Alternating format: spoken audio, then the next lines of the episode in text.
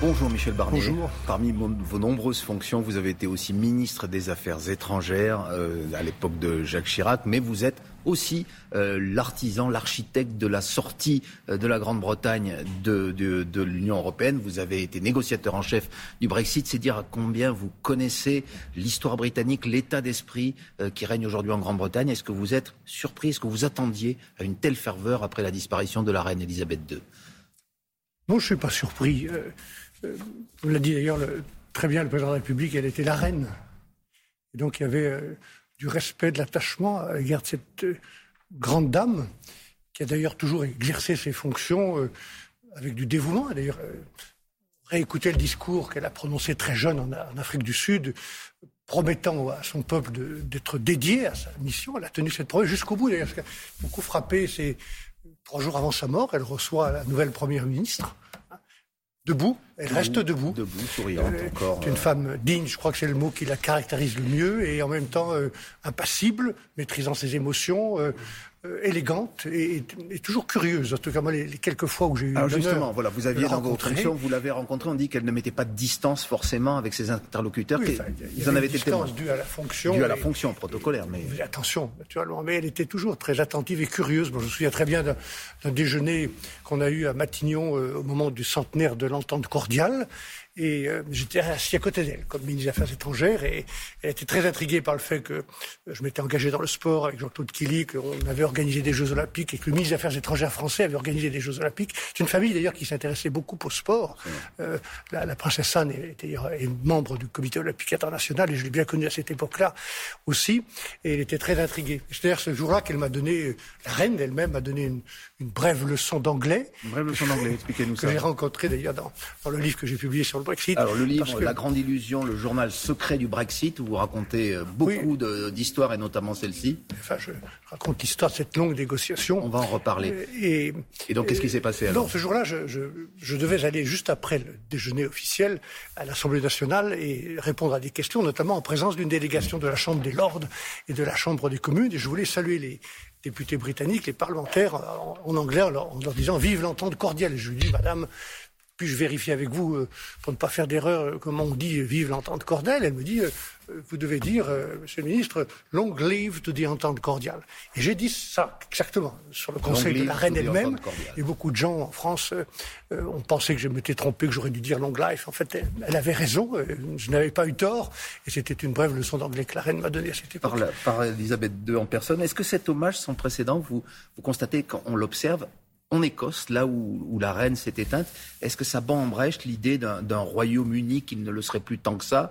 Finalement, euh, les, toutes les pièces du, puzzle britannique sont encore bien présentes, et notamment euh, l'Écosse. Elisabeth II était très attachée à l'Écosse. Elle était d'ailleurs, euh, par sa famille, attachée d'origine à, cette partie du Royaume-Uni, mais ça n'empêche pas qu'il y ait un débat au Royaume-Uni, et, et, notamment en Écosse, et qu'il y a aussi des conséquences, je ne vais pas en parler aujourd'hui, mais conséquences systémiques du Brexit euh, que je ne peux pas mesurer, mais on a toujours ce débat sur l'indépendance de l'Écosse. C'est aussi la reine qui aura régné pendant euh, ce qui s'était passé à partir des années 70 en Irlande du Nord, une guerre sanglante qui a fait des milliers de morts. Est-ce qu'elle avait été marquée par ce, déchirement dans le, dans le royaume la reine pendant une trentaine d'années, euh, jusqu'en 98, de l'Irlande du Nord, partie du Royaume-Uni, où s'est déroulé ce conflit épouvantable avec 3500 morts, hein, euh, auxquels on a mis fin euh, par le courage de quelques hommes politiques, catholiques et protestants, euh, irlandais du Nord et du Sud, si je puis dire.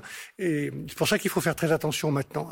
C'était le sujet montre la fragilité finalement de, cette, de ce Royaume-Uni qu'on voit si Et puis la, paix, la paix en Irlande, je crois que la reine le savait bien, le mm. nouveau le prince Charles III le sait aussi, la paix en Irlande est extrêmement fragile la situation est très très sensible et donc il faut faire très attention. C'est pour ça que c'était pour moi pendant jour et nuit, pendant cette négociation, le, souci que j'avais. Il faut que les Britanniques acceptent de tirer les leçons du, Brexit, assument ces conséquences du Brexit qu'ils ont voulu.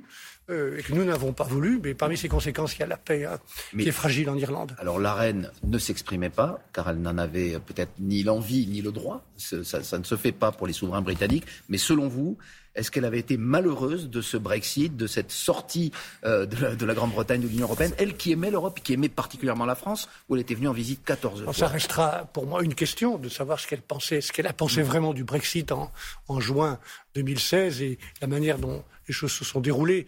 Euh, quand j'ai fait ce tweet euh, il y a deux jours pour lui rendre hommage, j'ai publié une photo d'elle avec ce fameux chapeau euh, bleu et, avec ses, fleurs jaunes. C'est peut-être un signal, est-ce qu'on peut l'interpréter comme cela, de son attachement au projet européen? En tout cas, je pense qu'elle avait été heureuse de l'adhésion de son pays à l'Union européenne, sans d'ailleurs abandonner son histoire. C'est un pays qui a toujours vécu avec son temps, tout en gardant son âme. Et, cette âme, c'était aussi celle du Commonwealth. Mais je pense qu'elle a été heureuse de cette adhésion euh, dans les années 70. Je ne peux pas dire franchement, je, veux parler avec humilité, je ne peux pas dire vous n'avez pas la, au fond d'elle-même. La sensation qu'elle aurait préféré que son pays reste dans la dans l'Union je, ne sais pas si elle voyait des avantages au Brexit, mais je ne peux pas la faire parler franchement. Selon vous, qui connaissez intimement ce dossier, aujourd'hui, la Grande-Bretagne subit les effets du Brexit puisqu'elle n'en tire les fruits espérés? Il n'y a pas de fruits au Brexit. Pour eux, pas de fruits, non. Pour, euh, bah, a toujours dit qu'elle retrouverait son indépendance. Oui, elle a retrouvé son indépendance, qu'elle n'avait d'ailleurs pas perdue, parce qu'on est indépendant quand on est dans l'Union européenne. On est solidaire, mais on est indépendant. Nous sommes, nous, Français, indépendants, et, mais nous sommes solidaires, et on a choisi d'être ensemble plutôt que d'être solitaires. Il n'y a pas de fruits. Vous savez, même, même M. Farage, euh, mm. qui était un populiste d'extrême droite, euh, qui a été l'un des militants du, Brexit avec M. Johnson, il a, je l'ai vu plusieurs fois, jamais il ne m'a convaincu jamais il n'a pu me démontrer la valeur ajoutée du Brexit. Donc, euh, nous affrontons beaucoup de difficultés, tous les peuples européens et tous les pays dans le monde d'aujourd'hui, le changement climatique, le terrorisme, le, climat, euh, l'énergie, les, guerres. Euh, est-ce qu'on affronte mieux ou moins bien ces conflits ou ces défis ensemble? Moi, je pense qu'il vaut mieux être ensemble. De ce point de vue, les premières déclarations de Liz Truss, la nouvelle première ministre britannique, vous ont plutôt rassuré ou plutôt inquiété? Non, on connaît la ligne de Mme Truss et, elle n'est pas favorable à l'Europe, on le sait. Elle a été solidaire euh, de M. Johnson. Je ne vais pas lui faire de procès d'intention. Ce ne hmm. serait pas bien, surtout aujourd'hui. Donc, euh, wait and see. Hein. Wait and see, comme on dit euh, à Londres. Est-ce que le, le, Commonwealth, les 56 États qui constituaient grosso modo l'Empire britannique, est-ce que l'hommage qu'on entend aussi, qu'on voit au Canada, en Inde, même qui revendique pourtant chèrement son indépendance, Là, encore, ça vous surprend Est-ce que c'est dû à la personnalité particulière d'Elisabeth II ou, à l'idée qu'il y a bah, encore euh, un quelque chose de stable dans ce monde troublé? une langue largement partagée, à une histoire commune, parfois tragique, y compris en Inde. C'est lié en effet à la personnalité d'Elisabeth II qui a cultivé euh, euh, cette, union et ce, Commonwealth. je me souviens d'ailleurs à Manchester où 2002, il y avait l'ouverture des, Jeux du Commonwealth qui ont lieu régulièrement. J'étais là comme commissaire européen, euh, derrière la famille royale et, et M. Blair qui était le Premier ministre. Et j'ai un de mes collaborateurs euh, irlandais du Nord qui, voyant défiler tous ces pays, plusieurs dizaines de pays, et, dont beaucoup d'ailleurs ont, l'Union Jack dans leur propre drapeau national, euh, m'a dit une chose qui était importante à cette époque et j'ai beaucoup pensé après. Il me dit, vous voyez, M. Bardier, pourquoi l'Europe souvent nous paraît trop petite? Voilà. Alors c'est peut-être une des raisons du Brexit. Car effectivement, c'est un peu de nostalgie lorsqu'on voit. Il euh, faut pas vivre avec la nostalgie, il faut vivre avec des souvenirs. Mais la nostalgie, est-ce que cela représente aussi euh, une sorte de, de, de, moule de stabilité dans, dans, dans ce monde qui est aujourd'hui euh, en proie à des guerres, en proie au changement climatique? Est-ce que ça rassure la, personne de la reine rassurait quelque part Oui, elle était la garante, c'était à cultiver, je l'ai dit, c'est monde ancien. Ce dialogue entre tous ces pays, mais ces pays maintenant sur le plan de l'économie, ils ne hmm. demandent plus la permission. Hein. Euh, ils sont libres, comme de grands pays comme l'Inde ou l'Australie ou d'autres, libres de mener leur, leur. Ils n'ont pas de relation économique particulière.